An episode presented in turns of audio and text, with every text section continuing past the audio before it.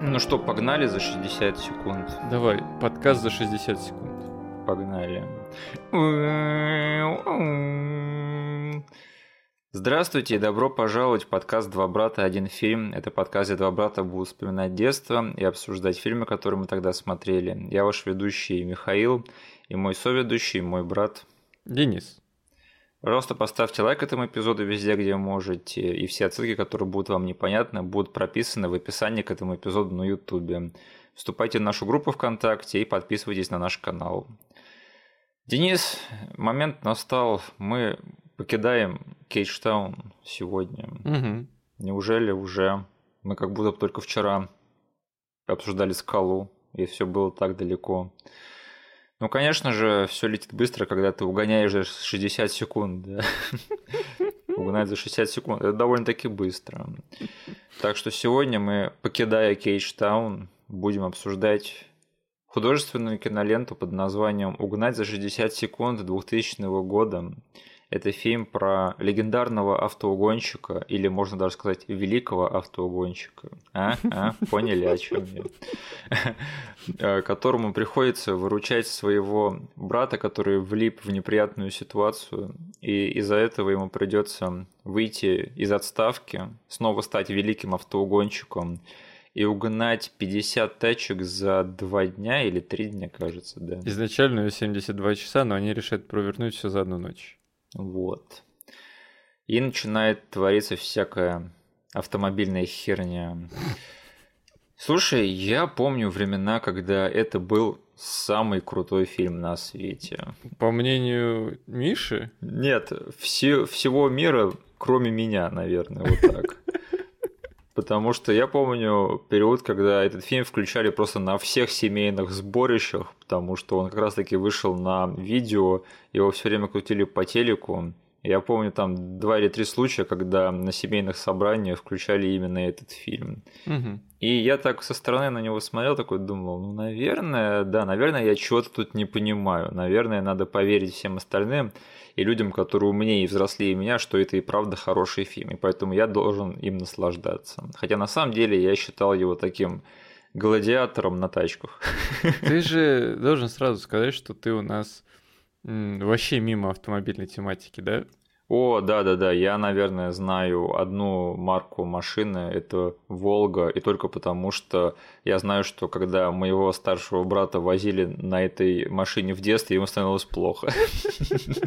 И только так я запомнил, как выглядит Волга. Все остальное я не знаю, вот покажи мне машину, скажи, типа, что это за модель, я такой, ну, это машина, это, это модель машина, точно, да. Угу. Денис, ты был из тех, кто считал этот фильм очень-очень крутым в детстве, или ты был в моем лагере на самом деле? Блин, я был не в твоем лагере, Миша. Окей. Потому что я умею отличить Волгу от Мустанга. Окей. Okay. Вот, и поэтому я ничего не мог с собой поделать. Мне нравилась эта тематика и этот фильм просто из-за того, что в нем есть тачки. Да, это, наверное, очень важный момент сказать, что этот фильм, несмотря ни на что, стал культовым в кругах автолюбителей, наверное, до сих пор. Ну, я бы хотел об этом потом поговорить еще. Да, да, потому что есть ли что-то в этом фильме помимо этого, помимо вот этой фети фетишизации, фетишизации автомобилей, да, и этой автокультуры? Это очень-очень большой спорный вопрос. И мы в этом подкасте обсуждаем именно художественную ценность тех или иных произведений, а не их э, ценность в некоторых субкультурах. Так что извините, если мы кого-то обидим или заденем в этом подкасте. А, но, тем не менее, я должен сказать, что я его довольно-таки часто пересматривал в детстве. А, серьезно? Да, да, я помню даже случаи, когда я там, например, а, пропускал садик или школу, да, я такой, ну, что посмотреть, можно посмотреть «Угнать за 60 секунд». Я точно помню, пару раз так, такого, такого было. Но ты никогда не пересматривал «Гладиатора»? Нет, я его не смотрел даже, чтобы его пересматривать. А почему? А, почему я не смотрел «Гладиатора»? Нет, почему ты смотрел «Угнать за 60 секунд», хотя ты уже назвал его «Гладиатором от мира машин»? Ну, потому что он был все таки чуть-чуть полегче, чем «Гладиатор», угу. чуть-чуть легкомысленнее, не такой долгий. И если «Гладиатор» это было совсем для меня какое-то снотворное, то угу. тут хотя бы был Ник Кейдж, это было круто. Угу. И вот что странно, Несмотря на то, что я могу сказать, что я этот фильм смотрел, ну, какое-то количество раз в детстве. Это не один из тех фильмов, которые я помню прям покадрово и которые я знаю прям досконально. Хотя да? я помню, что я пересматривал этот фильм в детстве на кассете. Окей. Okay он всегда для меня был какой-то мутный, вот честно. Если бы у меня было, э, когда задача подобрать одно прилагательное, чтобы охарактеризовать этот фильм, я бы сказал, что это мутный фильм, потому что он реально у меня даже в памяти такой всегда был мутный. То есть там не было одного ключевого кадра, который я бы мог... О, да, вот, я помню по этому кадру этот фильм. Не было такого. А был ли он для тебя мутно-желтым? Мутно-желто-зеленым. Да. А, ну, тебе, как я понял, в принципе, нравился этот фильм в детстве, да? Это как раз-таки тот фильм, который я сейчас смотря, я знал наперед каждую реплику и каждую сцену э, одна за другой. Блин, ну вот это, наверное, самая главная разница между нашими восприятиями этого, этого фильма, потому что я не могу такое сказать. Какие-то отдельные моменты были, но фишка в том, что они никогда как-то не складывались в единое целое для меня. Угу мне кажется, на этом пересмотре сейчас в зрелом возрасте я наконец-таки раскусил, что к чему, что это были не мои игры разума, а что это все-таки частично фильм виноват. В общем, сейчас во всем этом разберемся. А, слушай, ты знал, или, наверное, ты знал, а если ты не знал, то я в тебе немного разочарован, что у нас же 60 секунд 2000 года это ремейк. Да, я как-то слишком рано в своей жизни узнал о том, что есть первоисточник. Угу. И у меня какое-то время прям теплилось дикое желание посмотреть э, первую версию этого фильма. Потому что я был уверен, что у такого классного, одного из моих любимых фильмов детства есть еще более крутая версия. Да, потому что я помню, его даже по телеку крутили пару раз, но я ни- никогда mm-hmm. на него не попадал. Да. И, конечно же, в э, фильме «Доказательство смерти», да, который не «Доказательство смерти», Квентина Тарантино, там был диалог э, между героинями, которые обсуждают этот фильм и говорят, что мне нравится старая версия, а не то, что с Анджелиной Джоли. Да. Но мне кажется, что на самом деле вот этот вот э, ремейк, он появился только благодаря тому, что, наверное, Джерри Брукхаймер захотел снять целый фильм вокруг своего интро к своей компании. Да? Mm-hmm. И такой, Чё б такого? Такой, угнать за 6 секунд. Ну, можно, наверное, вот это вот прилепить и снять целый фильм вокруг этого. Э, но, насколько я понимаю, этот ремейк, он довольно-таки вольный. То есть я почитал, что там творится в оригинале, и местами, может, похоже, то есть на уровне концепта, там, по-моему, тоже чуваку надо угнать хренолеон машину за короткий период. За неделю, кажется. Да. И на этом-то, по сути, все, потому что все остальное там нет вот ни брата, ни одного брата, ни второго брата, нет Анджелины Джоли. Да. И всего этого остального как я понимаю, тоже нет. Хотя я не смотрел этот Но они утащили одну сцену прям почти что один в один из оригинала. Это какую? А, когда они пригоняют тачку, а она оказывается с наркотой, и к ним заходит коп. А, окей. Одна из самых запоминающихся сцен в этом фильме. Просто она есть вот почти один в один в оригинале. А, там они пытаются вот э, в перепалке словесной понять, что им делать, когда они обнаружили эти наркотики. И к ним стучатся типа в двери и говорят, кто это. Они говорят, полиция. Вот. Э, эту сцену я видел в трейлере старого фильма, поэтому я сразу понял, о, они типа целую сцену взяли и перетащили вот в этот фильм с Ником Кейджем. Но все остальное там, не знаю, это э, смесь супер отстойно снятых диалоговых сцен и какой-то супер безумной погони в стиле братьев Блюз, и все. Э, Братья Блюз это не самый плохой фильм, с которого можно тырить погони. Не-не, там просто вот в старом фильме э, они взяли кучу э, американских маскл-каров, э, одни покрасили в коповские, другие не в коповские, и начали просто вживую показывать, как они умеют их долбать, то есть без всякой склейки, без всякой фигни, просто кучу дешевых тачек раздалбывали, поэтому как бы у меня такие такое настроение уловилось именно братья Блюз. Конечно, братья Блюз, они еще комедии добавили во все это дело. Но как только в трейлере переходит от сцен э, с погони к сцене, где персонажи говорят, это реально фильм из Best of the Worst. Камера стоит где-то в углу, два чувака с фиговым микрофоном что-то бубнят в другом углу. Мне кажется, ты просто ненавидишь старое кино, Денис. Может быть. Любишь только фильмы Майкла Бэй и Джерри Брукхаймера. Может быть. А, кстати, это новая коллаборация нашего парня Кейджа с Джерри Брукхаймером и его продюсерской компанией. Но интересно посмотреть на эту коллаборацию в разрезе все-таки нашего подкаста и нашей под серии, да, потому что что мы имеем? У нас есть Джерри Брукхаймер плюс Майкл Бэй. Да. Мы восхваляли весь подкаст фильм. Джерри Брукхаймер и э, «Воздушная тюрьма» там кто у нас? Э, Саймон Вест. Вот, Вест. Мы тоже очень восхваляли и говорили, блин, интересно, что Джерри Брукхаймер просто брал классных чуваков и вот что-то с ними мутил. На это смотришь сейчас, Джерри Брукхаймер и Доминик Сена. И что-то не хочется об этом так говорить э, в таком положительном ключе. Ну смотри, мы говорили в подкасте про скалу, что Майкл Бэй – это э, Тони Скотт для бедных. Да. А потом в «Воздушной тюрьме» мы сказали примерно, что Саймон Вест – это Майкл Бэй для бедных. Да. Мне кажется, что Доминик Сена – это Саймон Вест для бедных, то есть для совсем-совсем нищебродов. То есть, ну да, и это уже перестает работать потому что на самом деле я посмотрел на фильмографию этого чела, и он тоже вышел из музыкальных клипов, кажется. Да, он снял миллион, миллиард разных э, музыкальных клипов, да. Угу. Но впоследствии он еще снял великие картины «Порой рыба меч», да, которые мы тоже уже упоминали. Все так переплетено, что, блин, я когда чекал его фильмографию, подумал, блин, и не только его, там потом еще нескольких людей мы, наверное, будем э, про них рассказывать, но я увидел прям, что сразу же после «Угнать за 6 секунд» снял еще один мутно выкрученный по сатюрейшену фильм «Пароль рыбы меч».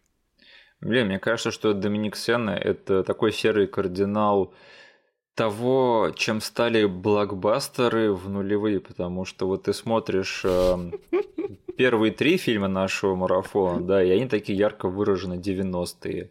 А вот ты включаешь «Угнать за 60 секунд», фильм, который вышел в 2000 году, и он очень ярко выраженно 2000-й. Причем с первых кадров, господи. Да. Прямо вот во всем чувствуется. Этот фильм просто пропитан нулевыми, потому что там монтаж, музыка, построение кадра, темп повествования, вообще накал страстей. Переходы, цветокоррекция. Да, да, это все настолько просто кричит об эпохе, когда этот фильм был снят. И то же самое я могу сказать про «Порой рыбу меч». Угу. И этого я не могу сказать про фильм «Время ведьм», который тоже снял э, Доминик Сена. Про который мы тоже говорили. Да, опять его так хорошо сработался с Ником Кейджем, да, что они решили повторить вечериночку. А, ну, слушай, по-моему, Доминик Сена большой поклонник фильма «Без лица», да, потому что он свой гештальт закрыл, да, поработал как с Шоном Арчером, так и с Кастером Троем. Да? А, Еще интересную хрень вычитал, что, оказывается, диалоги в этом фильме и вообще там этот сценарий а, панчил Джей Джей Абрамс. Серьезно? Да, да, опять вот мы с тобой Э, покрываем, да, многие экземпляры трэша из 90-х и нулевых, да, и в который раз мы уже говорим, там со сценарием помогал Джей Джей Абрамс. Да. Это вот чувак, у него просто свои отпечатки и ДНК просто оставил просто повсюду в студийном кино за последние 30 лет. Угу. А, этот фильм был успешен в прокате, то есть для своего времени это было очень даже неплохо. Я вот скучаю по временам, когда ты снимаешь фильм за 80 миллионов, собираешь 200, и все уходят домой счастливыми. Сейчас, если ты собираешь 200 миллионов в прокате, то это надо студию закрывать, да, надо банкротиться. Это провал, мы больше никогда не найдем себе работу. Да, теперь только миллиард начинается, точнее, с миллиарда начинаются настоящие деньги. Да, да. Но этот фильм провалился у критиков, то есть э, я там посмотрел э, на его рейтинг, э, в общем, в общем, не очень радужный.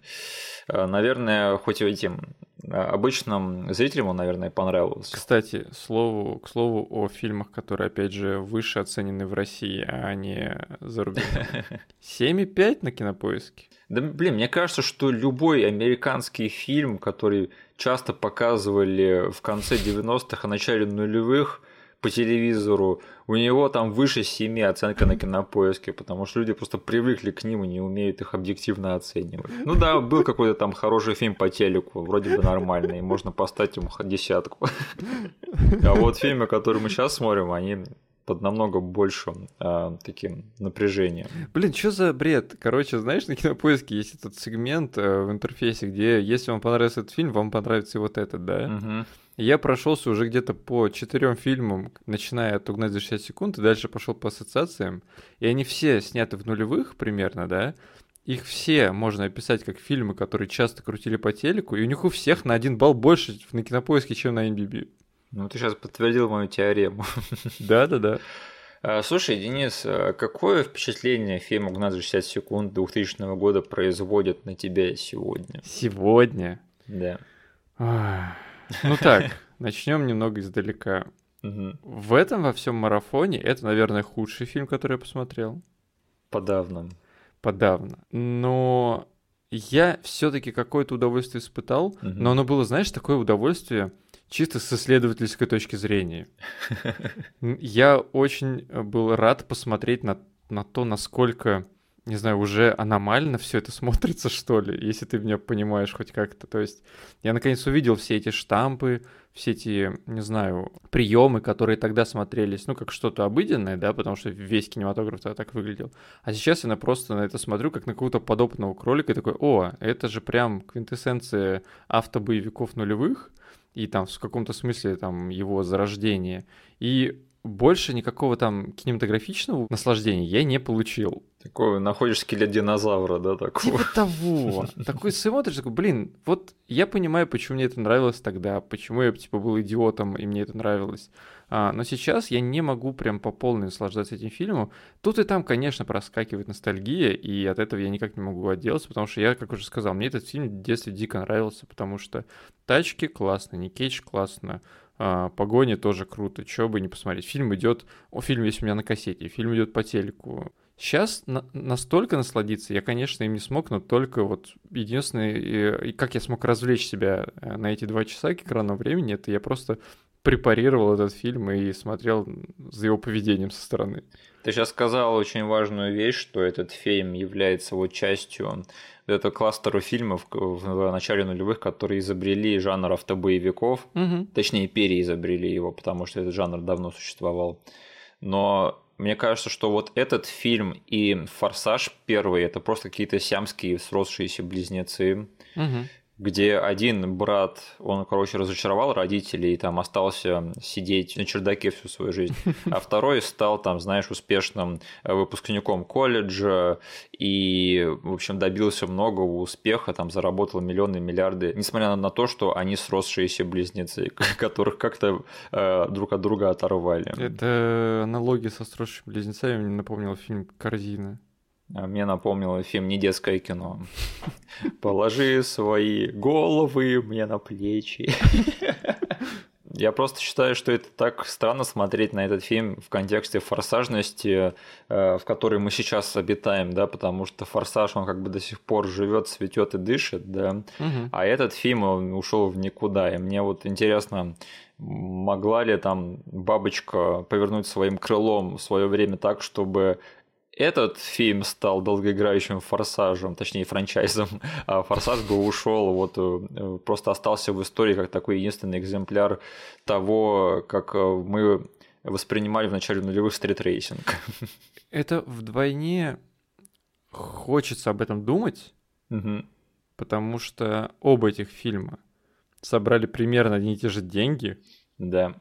Они вышли там, кажется, с промежуток в год, кажется, да? В 2000-2001 год. «Форсаж» первый, он, по-моему, 2000 2001 Да, да, да. Короче, они вышли очень близко друг к другу, собрали примерно одни и те же деньги. Рассчитаны на одну и ту же аудиторию. Да, типа они пытаются выехать на хайпе той нулевой популярности по стритрейсингу и по тачкам, по всему этому делу. Угу. А, но каким-то образом продюсеры решили, посмотрев на «Форсаж», снять ту странную вторую часть, которая, по сути, должна была похоронить франчайз, но не сделала этого. Да. Но они не решили сделать что-то такое же, но про «Угнать за 60 секунд». Смотри, «Угнать за 60 секунд», бюджет 90 лимонов, продюсер Джерри Брукхаймер в главной роли, три обладателя Оскара, то есть Ник Кейдж, Анджелина Джоли, Роберт Дювал и еще огромный-огромный каст эм, колоритных, э, узнаваемых второстепенных актеров. Ладно, согласен. Бюджет и статус этого фильма, конечно же, намекнули э, продюсерам. Вот я это не взял во внимание, потому что они посмотрели, что мы можем снять фильм за 30 лямов да. и собрать те же деньги. А «Форсаж» — это фильм, снятый за 38 лямов, в котором снимаются Ну, на тот момент это были ноунеймы. Да. Кстати, ты знаешь, вот ты сейчас не заглядывай никуда. Да. Ты можешь угадать э, бюджет второго форсажа? М, Вот э, первый форсаж был снят за 38 и собрал 200. Сколько продюсеры бы дали на второй? Я скажу ровно вдвое больше, 76. Блин, ты прав. Реально, 76. Но мне показалось просто, что как бы это будет логично, как бы, ну, самая первая моя догадка, поэтому... Потому что в названии двойной, да? Это просто кто-то, знаешь, на калькуляторе такой посчитал, и такой, ну вот, за эти деньги будете снимать фильм, вот всё. Too Fast, Too Furious. Да, да. Он же вдвое, да, э, быстрее вдвое разъяреннее. Блин, ты заруинил, с одной стороны, мою шутку, потому что я хотел построить на всем этом каламбуре свою историю про бюджет, но ты просто отгадал и еще прикольно все это сделал. Прости. Ладно, следующая фигня. Сколько бюджету тройного форсажа? Так. Такой же, 76. 85, ладно. Они, А, окей. они такие посмотрели, тройной форсаж называется так только в России. Не будем давать гугла. Я просто подумал, что... Я даже подумал, что на него могли дать меньше денег, потому что там никто из актеров не вернулся из предыдущих, да. Не считая Вина Дизеля в последней сцене, но это не считается. Да.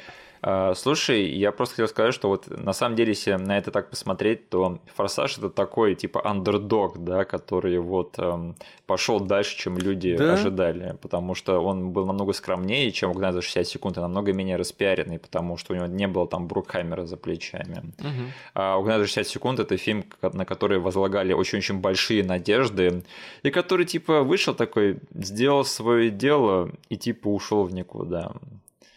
Так что, наверное, наверное, я все-таки рад за «Форсаж», потому что я болею за скромных ребят, так что... Но, конечно, автокультура и жанр автобоевиков для меня очень-очень далеки до сих пор. И, не знаю, для меня вообще автопогони в кино это довольно-таки проблематичная вещь, потому что это мой наименее любимый вид экшена в кино. Ну, я помню, ты форсаж-то полюбил после того, как он перестал быть автобоевиком. Да, когда там начался, началась кунг-фу на автомобилях, вот это круто, да. Да. А, нет, мой любимый вид экшена это драки, второй это суперсилы, третий это перестрелки, и на четвертом, на последнем месте это для меня уже автопогоня. Это я так, ну да, я могу потерпеть автопогоню в каком-то фильме, если, если уж без этого никуда, к сожалению. А потом гонки на колесницах. Э, на колесницах, что прости, это откуда? Бенгур какой-нибудь. Блин, ну э, это для меня вообще не экшен, для меня это домашняя работа. Знаешь, я как-то вот и в детстве так считал, наверное, но не мог это сформулировать. Но сейчас я наконец-то для меня эта мысль допеклась, что смотри, для меня «Угнать за 60 секунд» это фильм, где вот все ингредиенты на месте, просто все, чтобы быть отличным фильмом. Просто вот отличный актерский состав, бюджет, продюсер, операторская работа, все на месте. Даже концепция э, как-то очень такая легкая, доступная, и тебя быстро интересует и цепляет. Мгм. Но я извиняюсь за каламбур, со всеми этими ингредиентами этот фильм так и не ударяет по газам для меня. Потому что первый акт этого фильма, он мне, в принципе, нравится. Это сбор команды, да, еще? Да, да. То есть обозначаем ставки, собираем команду. Я такой, я смотрел первый акт этого фильма, думал, да вроде бы нормальное кино. Я ожидал намного худшего, потому Мгм. что я знал, что мы будем обсуждать три отличных фильма боевика и один непонятный. Я с очень большой опаской подходил к этому пересмотру. Мгм. Я смотрел первый акт, такой думал, да нормальный фильм, то есть это вообще мой джем, начало нулевых, там Ник Кейдж собирает команду классных чуваков, такой, сейчас, сейчас мы разгонимся, да. Мгм. И потом во втором акте ничего не происходит. Там вот они так хайпят вот эту вот идею, что нам надо угнать 50 тачек за одну ночь, это невозможно. А потом они очень быстро и практически без проблем тырят основную часть машин в довольно-таки ну, скучной череде событий. И потом уже финальная погоня с Элеонор. Мгм. Для меня вот второй акт этого фильма это то, где этот фильм распадается, к сожалению. Третий акт, он ничего. То есть вот эта финальная погоня, это для меня это момент, когда этот фильм наконец-таки проснулся. То есть погоня на Элеонор, она вполне себе неплохая. Но меня все-таки разочаровало, что это фильм, где вот центральная тема это автопогония и экшен на машинах, но финальная разборка этого фильма это просто какая-то полуперестрелка, полудрака, полупогоня на каком-то заводе в темноте. Угу. Ну что за херня вообще? Кто это продумывал? Что это, кто это вообще одобрил? Почему так? Давай по порядку. Мгм. Короче, в этом фильме действительно есть э, хороший актерский состав. Да. Блин, даже наш парень Винни Джонс. Я скажу так, в этом фильме половина актерского состава, она точно хорошая. Да, да, да. Ну, то есть там есть четкое разделение. То есть Да. есть команда Мемфиса, Да. и есть команда его брата Полудурка. Где, наверное, только Джованни Рибизи, да, который играет его брата, только он нормальный актер. Все остальные это просто какие-то... Это чуваки, которых отвергли с кастинга Дракула 2000. Ну, короче, хороший актерский состав где-то там есть, да? Да. Разбавленный немножечко водичкой. Вот. Сбор команды тоже прикольно происходит, потому что там у каждого своя какая-то мини-история, да, какая-никакая. Вот. И ставки плюс-минус есть. То есть есть временные рамки, есть типа жизнь на кону, есть какие-то количественные вещи, которые можно оценить. Там, ну, машины нужно привезти, да. Мгм. А, но, как ты сказал, я так разочаровался, когда пересмотрел всю вот эту секвенцию, когда они тырят 49 машин. Да. Я просто помню, что в детстве я думал, я думал, что это прям что-то супер офигенное уровня друзей Оушена происходит. Но сейчас я сидел, это просто какая-то, ну, скетч за скетчем какой-то, автомобильный скетч. Которые даже не очень-то интересны сами по себе. Да, да, то есть, блин, я не знаю, я вообще вот это, я как будто бы в какой-то транс впал на этом а, куске, где они тырят вроде 49 машин, основной, не знаю, этот фильм не называется «Айлеонор», Да. этот фильм называется «Угнать за 60 секунд», где чувакам нужно угнать 50 машин за ночь, чтобы спасти жизнь брата. А, И они так изи все это делают, э, блин, как будто бы эти... Вот если бы не Элеонор, эти бы чуваки отдали все эти тачки. На следующий день они такие, что, возьмем следующее такое же дело. Мы теперь можем по каждую ночь по 50 тачек угонять. Именно. И вот там накала страсти вообще никакого нету. Но еще одну деталь, которую ты сейчас не упомянул, которая меня дико разочаровала. Это злодей в этом фильме. Реймонд Калитри. Черт возьми, я сейчас понял, насколько они его очень злобным представили до того, как показали. Да. Потому что там есть момент, где приходит дружбан к э, Нику Кейджу и говорит, слушай, твой брательник, типа, связался прям с сущим дьяволом, который приехал к нам на побережье. Да. С ним лучше не связываться, он офигенно жесткий, короче, у него эм, кликуха-плотник, кажись. Да, Карпентер. Вот. И я такой, блин, реально, там вроде бы э, Эклстон нормально сыграл, он же нормальный чел. Начинаю что-то вспоминать из детства, и потом сразу же следующая сцена, где его показывают. И вся эта сцена, она просто из этого человека делает посмешище. Так э, мне еще в детстве этот злодей казался смешным, я никогда не воспринимал его всерьез. Это при том, что Кристофер Эклстон он очень хороший актер, но Голливуд он все время из него делает э, бедную версию Алана Рикмана. Да. Причем до сих пор, потому что он потом в броске Кобра играл просто смешного, нелепого, дурацкого, несерьезного злодея. Тор 2 дико унылый, один из худших э, злодеев в истории вселенной Марвел. Но у себя на родине, как бы, Доктор Кто, например, ну, пожалуйста, до сих пор его любят все как Доктора Кто. Мгм. Но да, вот я просто не знаю, зачем они так сделали, и было ли это намеренно, потому что у меня вот такое ощущение было, что как бы они специально сделали так, что типа репутация этого чувака, она намного страшнее, чем он сам. Нифига подобного. Они реально хотели сделать угрожающего чувака. Но они не справились с этой задачей. Вообще не справились, потому что в, этот же, в этой же сцене я понимаю, что окей, брату никакие же ничего не грозит. Этому челу вдарить по шарам, отпихнуть его, и он упадет. Все. Так а они там в конце разбираются там с двумя его охранниками и с ним самим, то есть и это страшный э, Реймонд Калитри, плотник, типа у него два телохранителя и он сам, типа все, они свергнули всю его операцию. Да. Причем в конце у нас получается один коп, который занимается а, угоном, Да. угонщик, и они разбираются вот с этим вот мужиком, который отсидел в тюряге где-то там в Европе, приехал сюда настраивать свою империю, и они вот просто взяли и сбросили его вниз. Знаешь, вот Винни Джонс в этом фильме после э, «Карт денег два ствола» и «Большого куша», да, Вот прикинь, тебе вот рассказывают все это про Реймонда Калитри, что он там какой-то псих, который сидел в тюрьме, и ты приходишь к нему вот с Ником Кейджем на его э, эту свалку, и там Джейсон Стейтом. Блин. И вот ты бы купился, что это какой-то лютый британец, да, который приехал сюда зарабатывать. Вот это было бы прикольно.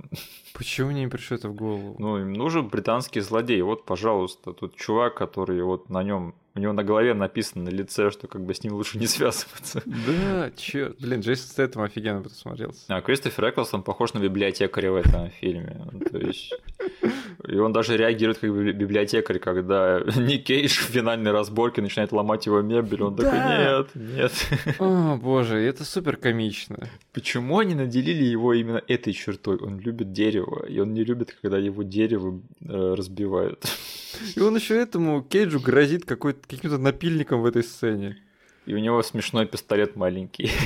Они как будто бы активно старались сделать этого злодея нелепым. Я не понимаю, почему. Так вот, про второй акт поговорили, про угон, да? Да. Про злодея поговорили. И на самом деле я еще из косяков заметил, что этого фильма я очень редко это замечаю, потому что я очень плох в этом. Но когда он бросается мне в глаза, я не могу об этом молчать, но монтаж в этом фильме сделан очень хреново. А у меня такое стойкое ощущение было, что этот фильм сняли как могли, типа кавериджем, просто покрыли в ходе съемок, угу. а потом вычислили все это в монтаже не самым креативным образом. Плюс я даже говорю не о каких-то, знаешь, а, временных характеристиках монтажа, которые там могут вызывать чувство тошноты сейчас. Я говорю просто о каких-то фундаментальных вещах, из которых можно, имея тот же материал, перемонтажить сцену, и она будет работать. Типа, это мне сбросило сразу же там в первые 10 минут. Я сразу же поставил на паузу и типа описал э, Насте, вот представь эту сцену, и там я буквально на таймлайне прокликал и показал ее по-другому. Это сцена, когда Ник Кейдж стоит перед э, своими учениками, угу. и нам их не показывают, кто там. Да. И он произносит речь, типа, такую очень вдохновляющую для гонщиков. Так вот, ревил про то, что это дети, они вставили посередине его речи. Хотя в конце есть четкий момент, когда он хлопает ладоши и говорит, а теперь по машинам, и дети сразу после этого кричат. Если бы на этом моменте они поставили ревил, то есть мы первый раз увидели бы детей, которые кричат, эта сцена бы заработала на 100%. Да, да. Они вставили промежуток кадра с детьми в середину его речи. И этот фильм, он движется очень быстро в плане повествования, то есть он очень-очень скомканный, очень такой. Mm-hmm. И вот ты проиллюстрировал это на одной конкретной сцене, мне кажется, что примерно из-за этого подхода этот фильм и выглядит и ощущается, и оставляет впечатление довольно-таки смазанное. И, блин, еще более э, заметная сцена для меня была, которая еще больше подходит под твое описание, что фильм как будто бы пытается очень быстро скакать куда-то вперед, э, не давая там минут покоя, потому что э, второй момент, который сильно мне бросился в глаза по монтажу и по факапу каких-то фундаментальных принципов, это помнишь, там есть довольно смешная сцена, когда они угоняют тачку, и к ним какой-то эм, э, уличный хулиган подходит. Да, да. Вот, он засовывает, типа, пушку в окно, и э, один из угонщиков, типа, дает ему по морде. Да. И начинает, типа, ему говорить, не лезь никогда. И, по сути, реакция его соседа с э, пассажирского сиденья, да, угу. она вставлена во всю эту сцену в середине одной секундой. То есть прям посередине он кричит «Черт!». Хотя, по сути, по-хорошему надо было отыграть всю сцену, когда он набивает морду этому э, хулигану, и в конце показать реакцию этого чувака, который с, с отвисшей челюстью сидит и говорит, черт, что за хрень была только что. Ну, понимаешь, нам надо держать зрителя в темпе, то есть все время менять кадры между собой. Слишком долгие кадры это плохо. У нас вот большое блокбастерное кино. Да. И, к слову, о, об этом же принципе, но который размазан на, не знаю, на какую-то структуру, на какую-то актовость этого фильма, мне кажется, они в один момент поняли, что окей, у нас есть фильм, в котором, по сути, есть одна хорошая экшн-сцена. Но фильмом мы должны э, развлекать человека на протяжении часа 58 минут. Да. Мы будем делать? Что они придумывают? Каких-то придурков, которые лезут к Мемфису по ходу фильма. Да. Дважды. Да. Потому что они ни к селу, ни к городу, и с ними, и с ними ничего не происходит. Они не влияют на сюжет никак. Да, нам нужны экшн-сцены, потому что, скорее всего, продюсеры видели в сценарии, что окей, что-то что тут уже не клеится. Чувак заскучает в этом моменте, надо вставить чуваков, которые сначала, у которых мы взорвем тачки, а потом а, у которых мы вырвем а, передний мост у машины, и к ним копы подойдут. Просто эти две экшн-сцены, они даже не связаны с автомобилями опять. Да. И это не идет никуда в фильме. Да. И именно поэтому ты такой смотришь и думаешь, ну нафига вы тратите время на все это. А, мне кажется, что в этом фильме есть одна фундаментальная проблема, и мне кажется, что у этого фильма очень дурацкий сюжет в том плане, что они замахнулись на 50 тачек, которые надо угнать за одну ночь. Да. Мне кажется, это слишком много.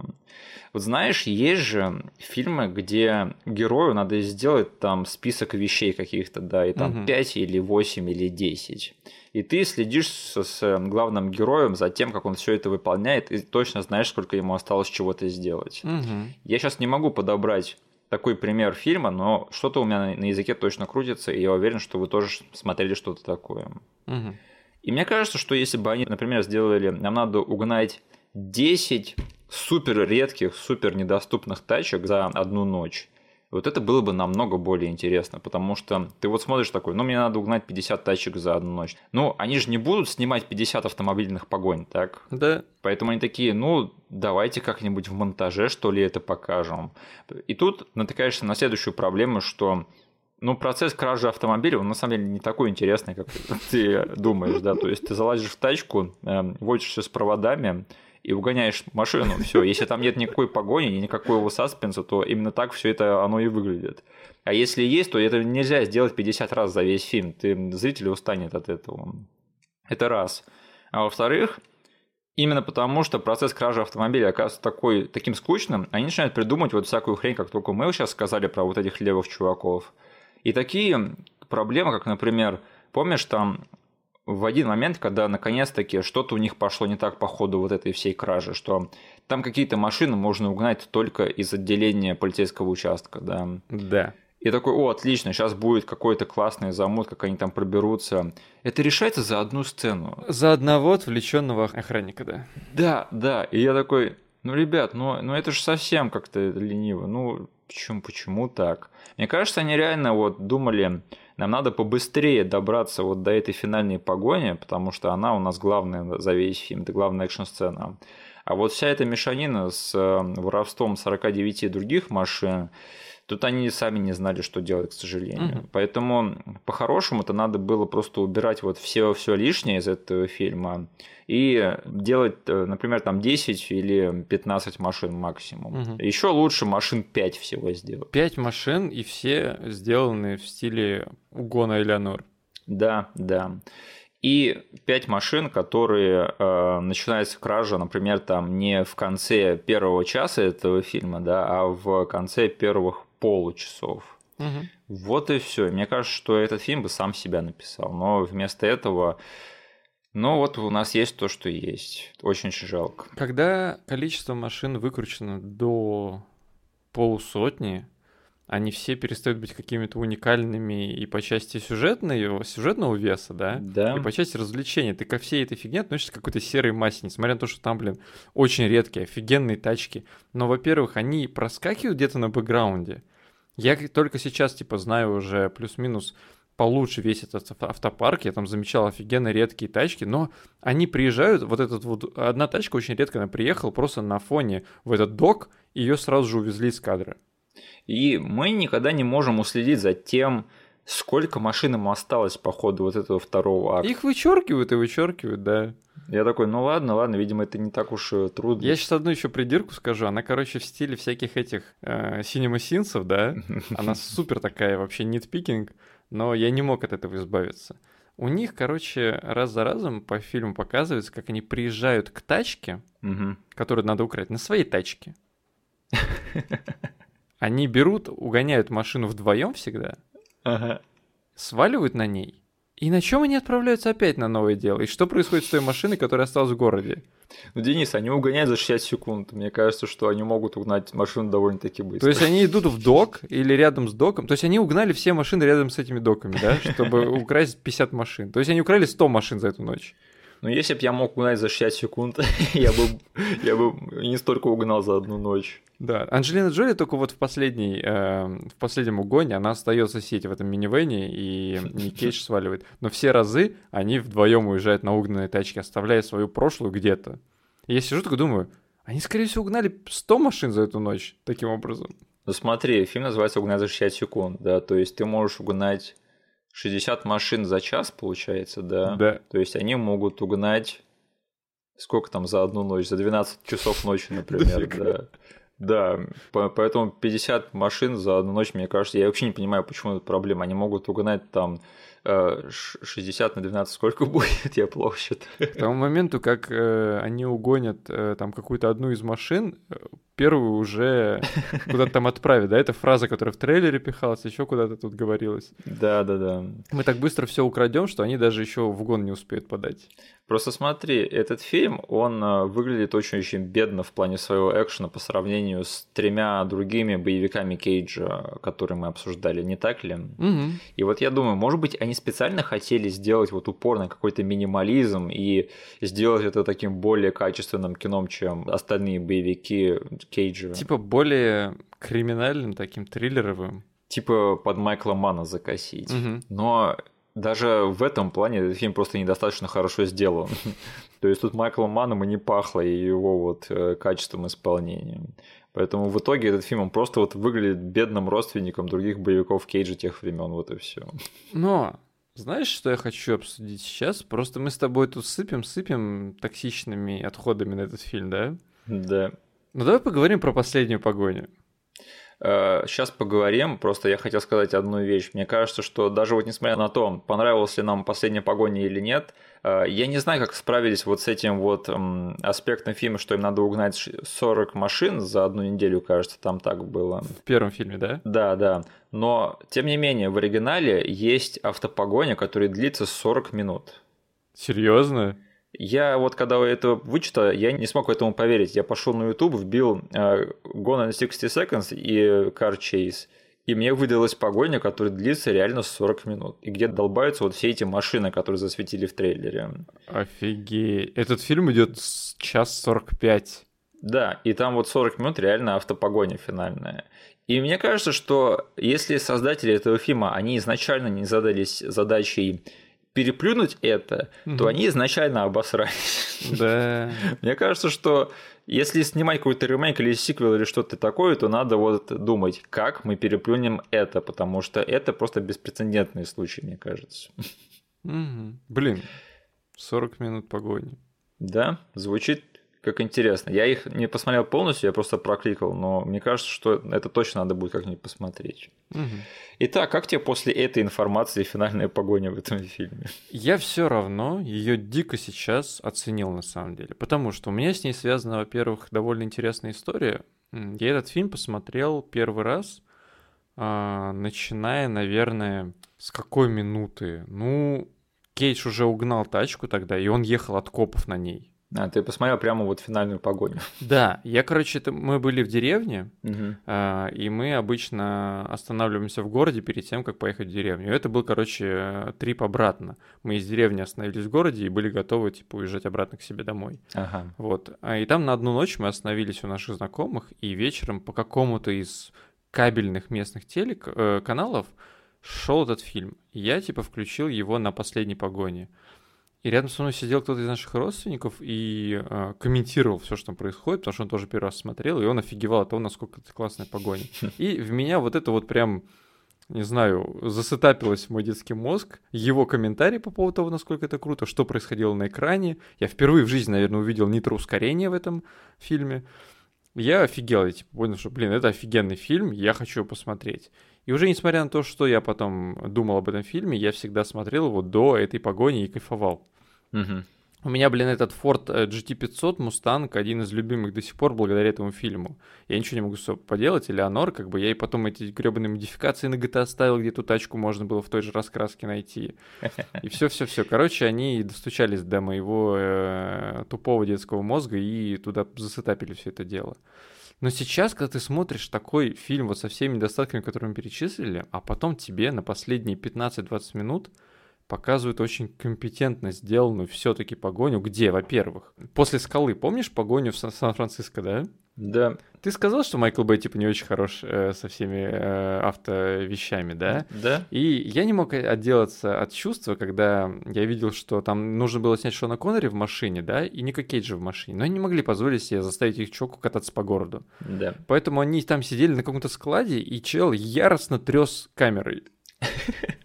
И это комично просто смотрелось. Это реально как будто кадр из пародии, потому что там можно сделать просто нарезку того, как Кейдж сидит в тачке и Шон Коннери. И это просто чел неистово трясет камерой перед ними, хотя там ничего не происходит. Ну и играет музыка Ханса Зиммера.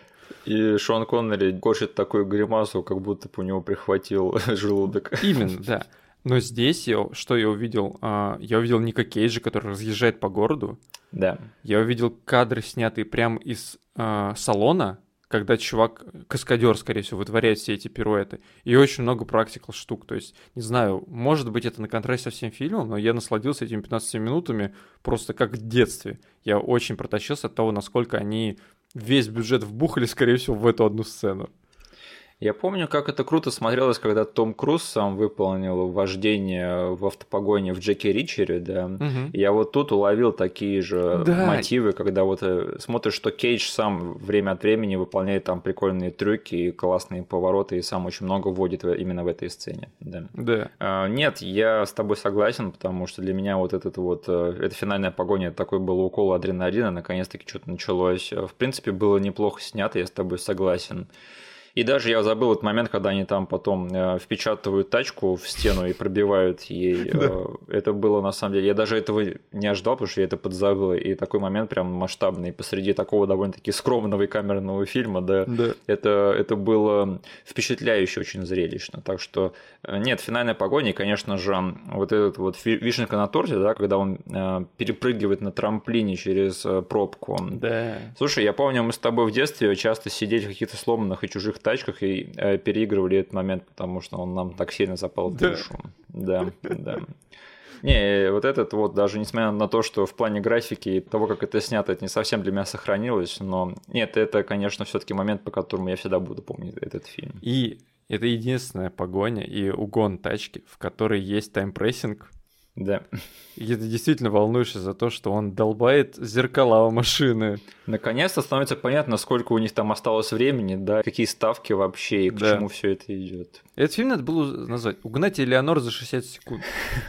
И сделать это короткометражкой. И 40 минут погони на Элеонор, да. Ну, серьезно, это, это, с одной стороны, эта погоня супер офигенная, но она настолько руинит мне весь остальной фильм, потому что я хочу думать теперь только об этом в формате короткометражки. Если я захочу, типа, посмотреть «Угнать за 60 секунд» с Ником Кейджем, я просто включу последние 15 минут этого фильма. Точнее, не последние, последние последнюю погоню, потому что потом еще будет эта фигня, разборка на этом складе с терминаторами. О, да, только без терминаторов, к сожалению. Да. А, Слушай, несмотря на то, что Кейдж в этом фильме, мне кажется, выполнил достойную каскадерскую работу, но в остальном, мне кажется, он, в принципе, на автопилоте в этом фильме. Да, это был э, определенно Кейдж Лайт. Что тоже неплохо, как бы. Кейдж на минималках это все равно Кейдж, да. Да. Но вот по сравнению, с, опять же, с предыдущими боевиками, его вот ты смотришь, где он сыграл такого четко определенного персонажа в каждом из своих боевиков предыдущих, да.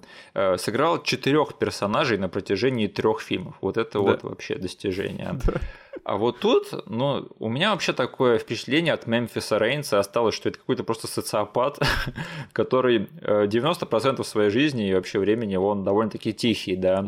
Но у него есть какие-то вот прямо заносы, да, когда ему надо там, например, пойти в автосалон и изобразить из себя какого-то плейбоя, да, или, например, э, показать свою борзость э, Реймонду Калитре, да, и когда он там приезжает и начинает говорить, я немного устал, да, я немного, да. немного на нервах. И такие моменты, которые такие ярко выраженно кейджевые, да, но которые абсолютно не вплетены каким-то логичным образом в развитие этого персонажа, Мгм. они они смотрятся как-то э, инопланетно и ино, инородно. Поэтому Мемфис Рейнс это какой-то очень-очень странный, мутный, опять же, персонаж, которого просто Кейдж время от времени умеет вытащить на своих актерских плечах. Вот и все. Да, я тоже очень был рад увидеть хотя бы проблески того самого Кейджа вот во всех сценах, которые ты упомянул. Плюс Я еще очень и в детстве смеялся, и сейчас улыбнулся на моменте, когда они с братом залезают в кафешку, Мгм. и он типа через э, витрину этим чувакам как будто прям э, как ребенок такой, смотрите, тут копы, нас не достанете. Единственное, знаешь, он якобы кричит в этой сцене, да, чтобы докричаться до этих чуваков, которые Да. сидят и смотрят на него на улице в машине. Мгм. Так а люди-то в кафешке, они тоже слышат, что он орет на всю кафешку и э, кричит то, что с ними происходит. То есть и там копы сидят в этой кафешке, типа, какого хрена вообще? Да. А, Слушай, еще такой момент. э, Знаешь, э, Николас Кейдж снимался в «Диких сердцем» Дэвида Линча, да. Э, Джованни Рибизи снимался в «Шоссе в никуда» Дэвида Линча. Мгм. А Грейс Забриски, которая играет их мать, она вообще частый гость в фильмах Дэвида Линча. Мгм. Мне кажется, я знаю, какие фильмы любит кастинг-директор в этом фильме. А, Ты сказал про большой актерский состав этого фильма. Давай немного его обсудим, потому что, опять же, старших актеров в этом фильме подобрали намного лучше, чем молодую гвардию, да. А, Мне очень приятно было видеть там Уилла Пэттона, Чи Макбрайда, Роберта Дювала. А, Но, конечно, самый большой лол – это Анджелина Джоли в роли Мишель Родригес. Смотреть, как на тот момент уже обладательница Оскара, да, и будущая там серьезная актриса и режиссер э, играет Мишель Родригес в этом фильме. И это, конечно, было что-то с чем-то.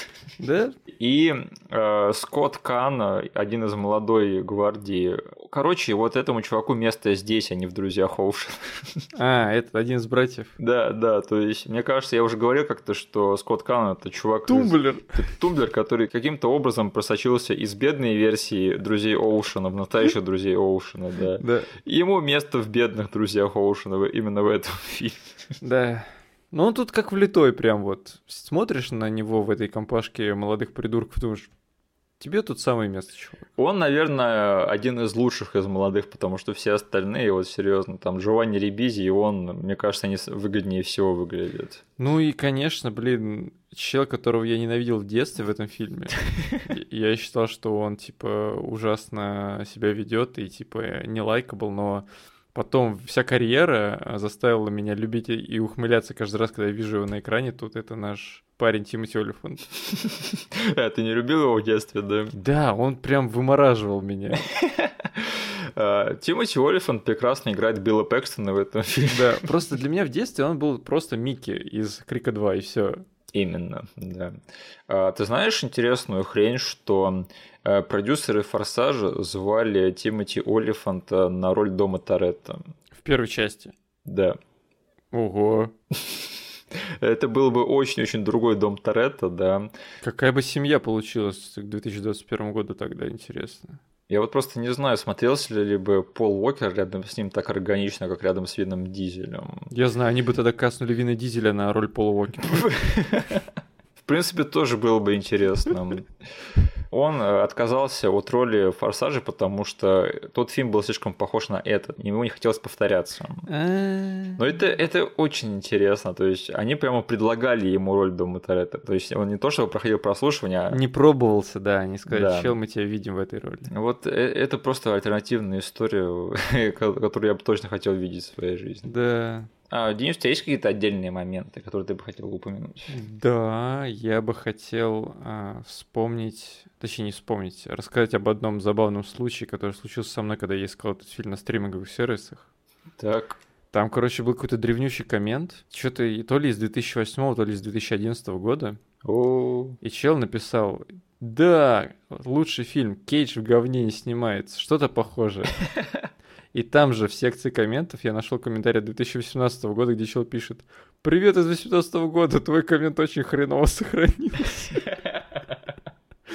Это прямо 2008 год, прямо вот на краю говно периода карьеры Кейджа, к сожалению. да. Не, ну это было так смешно, я просто читал сначала комменты без дат, Ага. и такой, ну, блин, какой наивный чел, типа, о чем он говорит? Потом смотрю на дату, а, ладно, его еще можно понять. Что-нибудь еще? Так, э, я посмотрел трейлер этого фильма, Ого, я, я не добрался. И, господи, это... Если вы хотите посмотреть трейлер, который будет называться «Двухтысячный трейлер», вы должны это посмотреть. Это, это просто как будто реклама с MTV какого-то тех лет. Я уже представляю себе музыку, которая там играет. И мне интересно, вот угадаю ли я мелодию или Закадровый нет. женский голос. Счетчик с секундами. Я читал, что это один из немногих трейлеров, в которых э, закадровый женский голос, да. а не мужской. Да, да, да. Это, это редкость, конечно. Короче, это прям, не знаю, если хотите э, просто фонтан ностальгии, это, не знаю, настолько само в себе. Вот сейчас уже такие трейлеры никогда не сделают. Просто он начинается как реклама, реально. Там женский голос говорит, типа, столько-то секунд вам понадобится, чтобы там сделать попкорн, заказать билет в кинотеатре. 60 секунд понадобится этим парням, чтобы угнать твою тачку. И начинается экшен. Блин, умели же раньше продавать фильмы. А. Да, ну я просто сидел такой, господи, с одной стороны, дикий этот поток ностальгии на меня, с другой стороны, господи, я сижу такой, слава богу, так больше не делаю. Я скучаю по закадровому голосу. Сейчас закадровый голос только в честных трейлерах, да, а не в настоящих. Да. Ну и, короче, в детстве меня всегда... Ну и сейчас я тоже довольно-таки сильно ухмыльнулся на моменте, когда Винни Джонс заговорил. А, да. Чел, который, типа, весь фильм был не мой. И довольно классно его интродакшн был в фильме, когда ему позвонили в морг, он положил бутер на труп, взял трубку, и Ник Кейдж сказал, «Сфинкс, если это ты, нажми кнопку». Этот фильм надо было называть «Мемфис и молчаливый сфинкс». Да. Что-нибудь еще? Э, да слушай, наверное, мы все разобрали. Меня только в детстве почему-то сильно бесило. Сейчас я, наверное, понял, что он слишком карикатурно вышел персонаж, который вот тут зовут Миррормен. А, да, э, темнокожий парень. Темнокожий чел, который весь фильм срется с этим, со сфинксом. И ты помнишь вот еще раз про сцену, когда они крали тачки от копов, да? Он там вытащил Барби. Он сначала просто несет фигню про какой-то Вольво, которого у них нету. А потом он достает какую-то куклу и начинает ее танцевать. Блин, звучит как просто, знаешь, штрих от Джей Джей Абрамса. Окей, но в детстве он дико меня вымораживал, но сейчас я тоже вообще не проникся этим карикатурным темнокожим персонажем. Сейчас мы знаем лучше, да. Да, и у меня были очень а, такие вайбы, похожие на такси от сцены, когда персонаж Чимак Брайда, инструктор, по вождению пытался научить... Он там Эмильена, да. Да, да, пытался научить местного Эмильена ездить на машине. Ну и, блин, не знаю, еще раз рассказать про нашего парня Делроя Линда. О, да, я насладился каждой его секунды на экране. Мне кажется, вот он тут прям от и до отыграл того чела, который прям очень хочет завязать со всеми э, кражами машин в своем городишке. Э, знаешь, мы когда последний раз говорили про Делроя Линда в нашем подкасте, это было примерно год назад. Ромео должен умереть? Когда мы обсуждали Ромео должен умереть. И сразу же после этого вышел фильм с ним э, в одной из главных ролей, э, который назывался «Пятеро одной крови» Спайка Ли на Netflix. А, The Five Bloods, да. И это был очень такой шумный фильм. А он там в главной роли? У него там, по сути, главная роль. А-а-а. И все очень сильно были разочарованы, когда его не номинировали на Оскар за эту роль. Угу. И я такой охренел, что вот мы тогда поговорили про него, и как мы его любим. И тут выходит фильм, который прямо прочит ему Оскар, да. Угу. Черт возьми, давайте это повторим. Делрой Линда, пожалуйста, тебя обокрали на Оскар в этом году, вот, пожалуйста, хоть, не знаю, в следующем или через год еще, пожалуйста, устройте ему еще один Маллиган э, Линда. Это было бы здорово. Пока у него фильм от Netflix в жанре вестерн висит недоделанный, фиг знает, что там О, о, это будет непрощенный Делроя Линда. Да. А, слушай, мы не поговорили про титры этого фильма. Про вступительные титры этого фильма. Есть еще какие-то? Ну, заключительные титры. Ну, они там ничего особенного не представляют. Ты про Моби и Флауэр? Да, слушай, я вот говорю, что меня этот первый акт этого фильма все-таки порадовал, и эти титры, они большие виновники в этом, потому что, э, ну, приятно, что они там хотя бы уделили внимание и силы этому моменту, там сняли прямо эти пикап-кадры, да, там разного, разного деталей вот этой мастерской Рейнсов. Угу.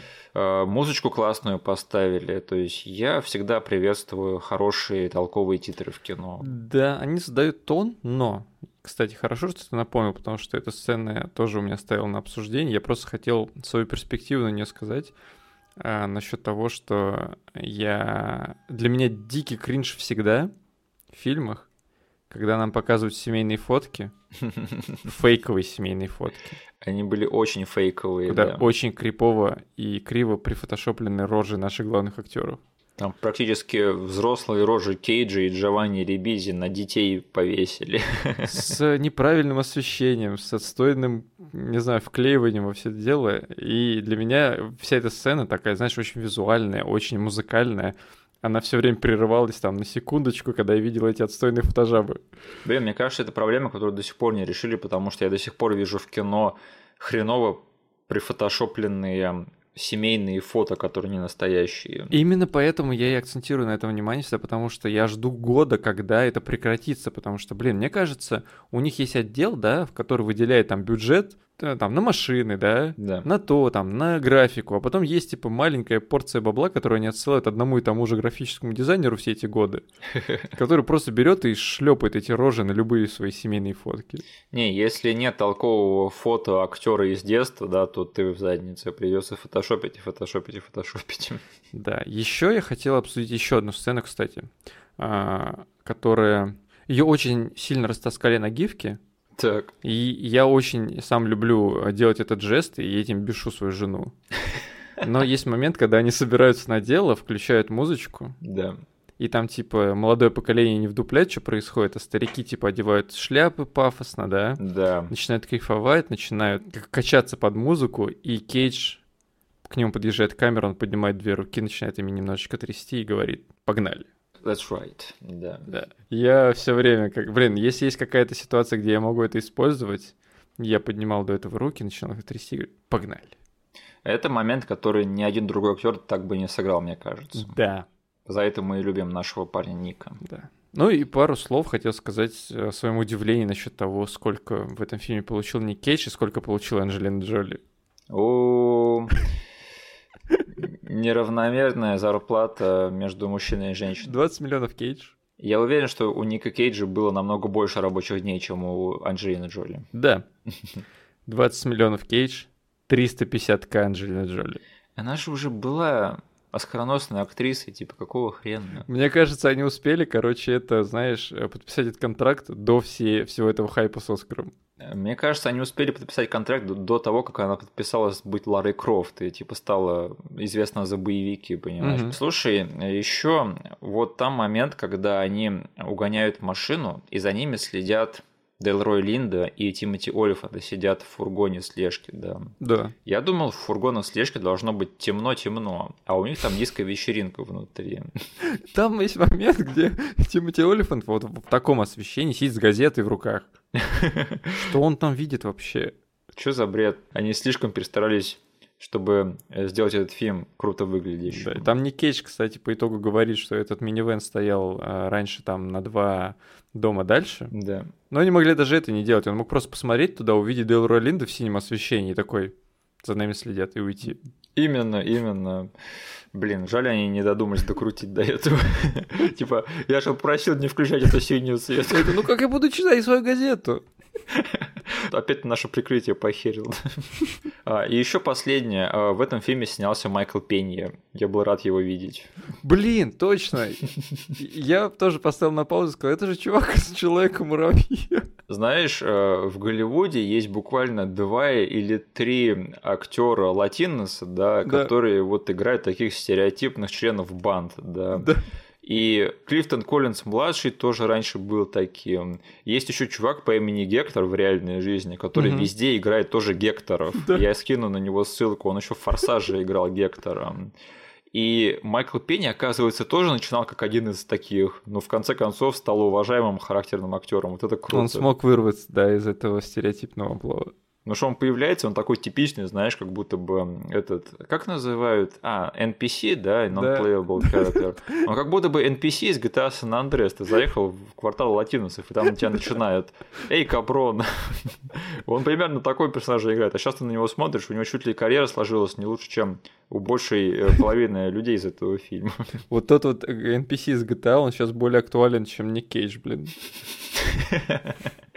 Эй, капрон. Денис, ты будешь пересматривать э, «Угнать за 60 секунд»? Весь фильм, конечно, нет. Окей. А вот эту финальную погоню, наверное, будешь. Да, она, думаю, залита на YouTube э, в различных версиях уже, и я точно всегда буду иметь к ней доступ. И именно ее я, наверное, с удовольствием буду тут и там пересматривать, потому что я волновался, на самом деле, что я знал, что, блин, фильм уже больше 20 лет. И я думал, окей, я знаю, что там есть highlight, и, господи, пожалуйста, хоть бы он, хотя бы он сохранился хорошо. И, на удивление, я получил заряд бодрости от него, мне понравился. Я не буду пересматривать этот фильм, спасибо, мне хватило. Я наконец-таки понял, почему у меня такое смазанное мнение об этом фильме, впечатление. Э, единственное, я хотел сказать, что все-таки жалко заканчивать наш марафон на такой средней ноте, да. Угу. При том, что он был такой яркий всю дорогу. Как и в прошлый раз, впрочем. То есть мы в прошлый раз мы тоже наслаждались всеми фильмами до последнего. Угу. Какое-то проклятие, господи. Не знаю, может быть, в следующий раз нам повезет больше на марафон, Мгм. на концовку марафона. Все зависит от тебя. Все зависит от, от судьбы. Ну что ж, давай тогда скажем пару слов, э, покидая Кейджтаун. Мгм. Во-первых, я хотел сказать, что это далеко не последний раз, когда Ник Кейдж работал с Джерри Брукхаймером, потому что еще были фильмы «Сокровища нации 1 и 2» и «Ученик чародея». А, Оценки у этих критиков на самом деле довольно-таки средние. Но мне всегда нравились эти фильмы. «Ученик чародея» чуть поменьше, но «Сокровища нации 1 и 2» это, по-моему, вообще супер-пупер кино. То есть, если кто-то не смотрел, я очень сильно рекомендую. Я помню, что в одни выходные мы прям сели с семьей, посмотрели. Наконец-таки я сам для себя впервые посмотрел а, дилогию «Сокровища нации», и нам очень зашло. Снимите третью часть, черт подери. Мгм. Мне кажется, Кейдж до сих пор могет. И, Господи, если там этот э, Харрисон Форд, да, играет Индиану Джонса до сих пор, то Николас Кейдж может сыграть э, Бенджамина Гейтса еще миллион раз. Да. А «Ученик чародея» мне еще в кино не зашел. Хотя бы для Disney Plus можно снять «Сокровища нации 3». Ну, ну come on, ребят. Это, эта штука, она просто разойдется. Кстати, да. Или какой-нибудь мини-сериал. Почему бы и нет? В общем, мне кажется, что вообще «Сокровища нации 2» это чуть ли не последний по-настоящему такой хороший большой блокбастер с Кейджем. А, слушай, у тебя есть любимые фильмы или и или роли Николаса Кейджа уже более поздней эры, скажем, уже вот после того, как он ушел от блокбастера? Хотел бы я сказать что-нибудь про фильмы, которые все сейчас любят его из последних. Ага. Но я ничего не могу с собой поделать, они, короче, мне не так сильно заходят. То есть мы уже с тобой обсуждали Мэнди, да? Да. Вот этот фильм мне не так сильно зашел, у меня свои претензии к нему, типа чисто субъективные и игре Кейджа. Мэнди не для всех. Да, я так скажу, что даже несмотря на то, что если там выходит какая-то Мэнди, которая мне не нравится, да, Мгм. я всегда наслаждаюсь игрой этого парня, несмотря ни на что. Мгм. То есть, если я смотрю фильм, я хотя бы выношу из него его игру. То есть, я также посмотрел «Цвет из иных миров». Мгм. Фильм мне тоже не зашел, но смотреть на нашего парня Кейджа мне все еще дико приятно в такого рода фильмах. Я тоже, на самом деле, не сильно в восторге от цвета из иных миров. Мэнди, мне кажется, намного более яркая работа. А, Я буду до конца жизни топить за фильм «Пипец». Мне кажется, это уже... Точно, он же там батю сыграл. Да, да, мне кажется, это великолепное кино, и Николас Кейдж там это одна из моих любимых его ролей. И, конечно же, «Свинья», про которую мы уже говорили пару раз. Э, Этот фильм очень сильно во мне переваривается сейчас и становится все лучше и лучше, пока я о нем думаю. И работа Николаса Кейджа тоже становится все лучше и лучше. Мне хочется этот фильм уже пересмотреть. Так что Прикольно. я думаю, у Ника Кейджа впереди еще очень-очень много хороших ролей и фильмов. И мы ждем не дождемся их. Я тут, кстати, посмотрел с ним одно из интервью, когда, знаешь, вот, а, кажется, JQ, они устраивают а, сессии, где а, актеры просто рассказывают про все свои иконические роли. Да. И вот у них есть такая серия разборов от Ника Кейджа. И, блин, у него, оказывается, за всем этим... Наконец-таки, я очень поздно для себя открыл, да, откуда у него вся вот эта вот придурковатость и бесовщина. Он, на самом деле, очень осознанно ее вкладывает, потому что он большой э, фанат немецкого импрессионизма в кино. М, Ясненько. Он воспитывался на этом, рос на этих фильмах, да, и он говорил, прям, он брал свои роли, где он дурачился, да, он говорил, я просто привносил те черты, которые я видел в таком-то старом немецком фильме, где типа почти не мое кино, и чел просто жестами что-то показывал. Я вот хотел это привнести. То есть он это все не, не просто так с балды берет. Да, это его вижен на эту роль, как бы, и он, э, оно по итогу у очень многих людей нашло отклик. Просто с каких-то пор начали считать, что Ник Кейдж, он сам такой, как он играет в фильмах. А это не так, как бы он актер просто хороший. Да, потому что это интервью с JQ, оно было очень свежим. То есть это там не в нулевых брали. То есть, по сути, у кого, у кого спроси, скажи, типа, Ник Кейдж, э, как он сейчас скажет, сумасшедший чувак.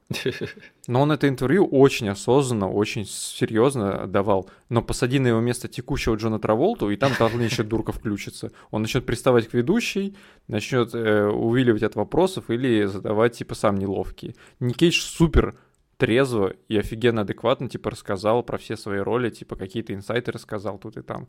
Довольно приятно было слушать мужика, и, типа, я дополнительным слоем уважения к нему проникся, хотя он и так был довольно запредельном уровне. Я просто помню еще момент, когда там э, завирусилось видео, где он там орет караоке, я не знаю, может быть, ты видел, типа очень-очень в кейджевой манере, и типа все опять такие, о, лол, Кейдж творит свою кейджевую херню. Но потом он сказал, что типа он просто решил так спеть, типа вложить всю свою душу, как умеет, и просто угу. повеселиться в компании друзей, типа, а это списать как, о, Кейдж опять себя ведет как Кейдж. В общем, нет, э, у него все еще впереди, мы его ждем, не дождемся. Mm-hmm. Он еще в такой фазе, когда он может играть характерные роли, и я вот жду не дождусь, когда он начнет играть их в более таких престижных фильмах, потому что а, главные роли ему сейчас дают только в фильмах категории Б, угу. но если бы он стал характерным актером прямо вот в Голливуде опять, то это было бы вообще на поцелуй повара что-то. Слушай, напоследок, что ты думаешь насчет такого фильма, который очень часто всплывает у людей в топах насчет современных фильмов Ника Кейджа. Кстати, на том же стриминговом сервисе в комментах, обсуждая фильмографию этого парня, его тоже часто вспоминали. Но я этот фильм, наверное, никогда не смотрел от начала до конца и не могу сформировать свое мнение. Фильм «Оружейный барон».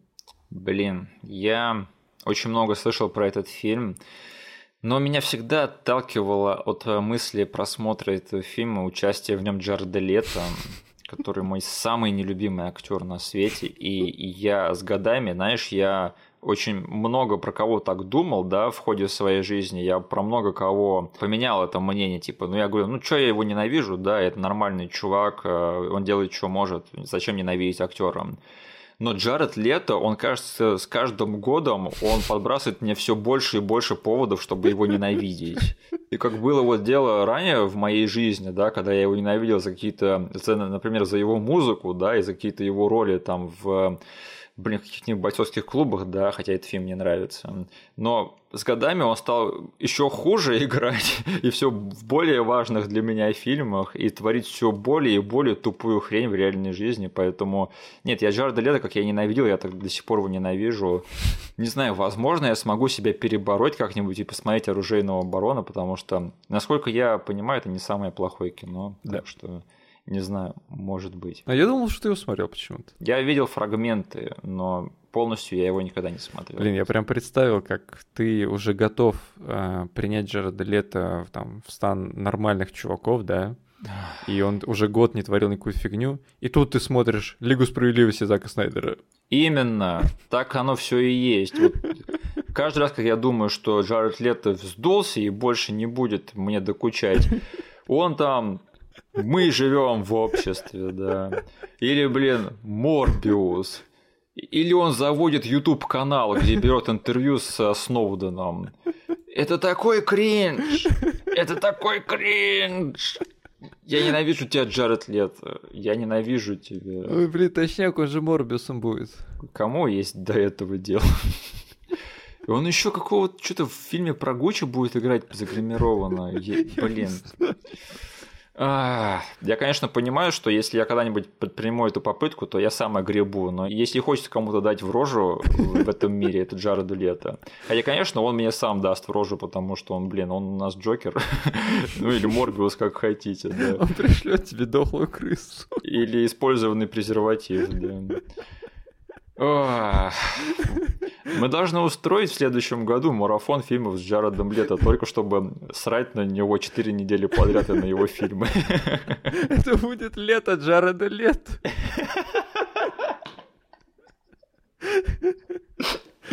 Лето, лето. 500 дней лета.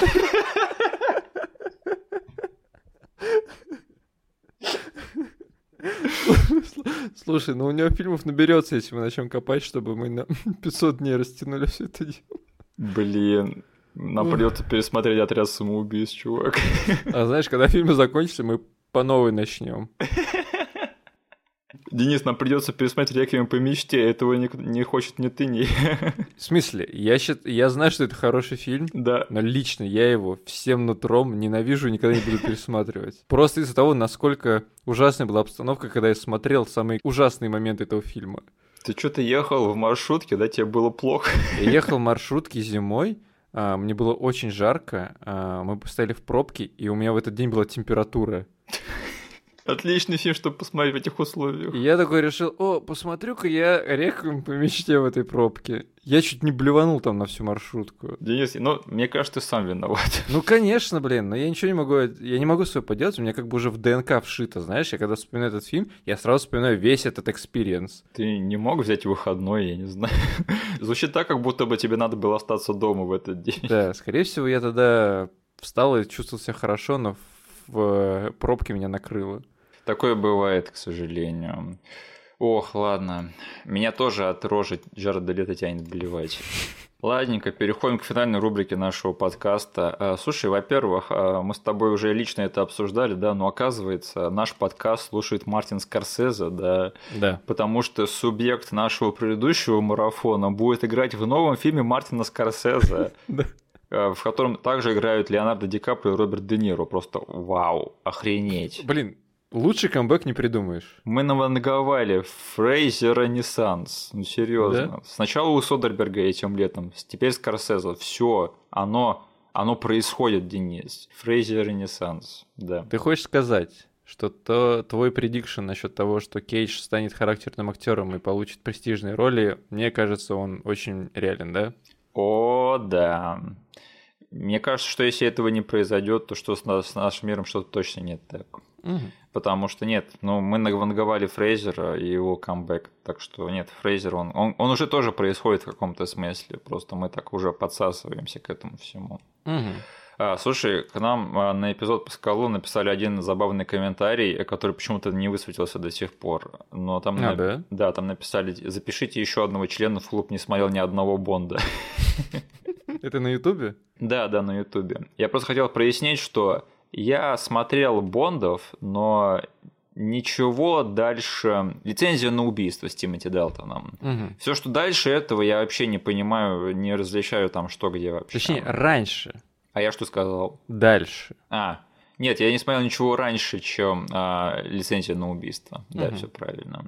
А, я смотрел всех Бондов с Крейгом, я собираюсь пойти на нового Бонда с Крейгом. И знаешь, я в прошлом году посмотрел наконец-таки Golden Eye, который все хвалят и говорят, что это прям один из лучших фильмов про Бонда. Да? С Броснаном. Да, это был дебютный фильм Броснана в роли Бонда.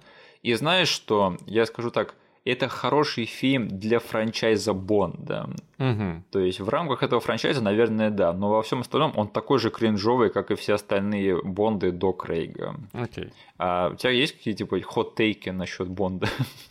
Я смотрел «Умри, но не сейчас».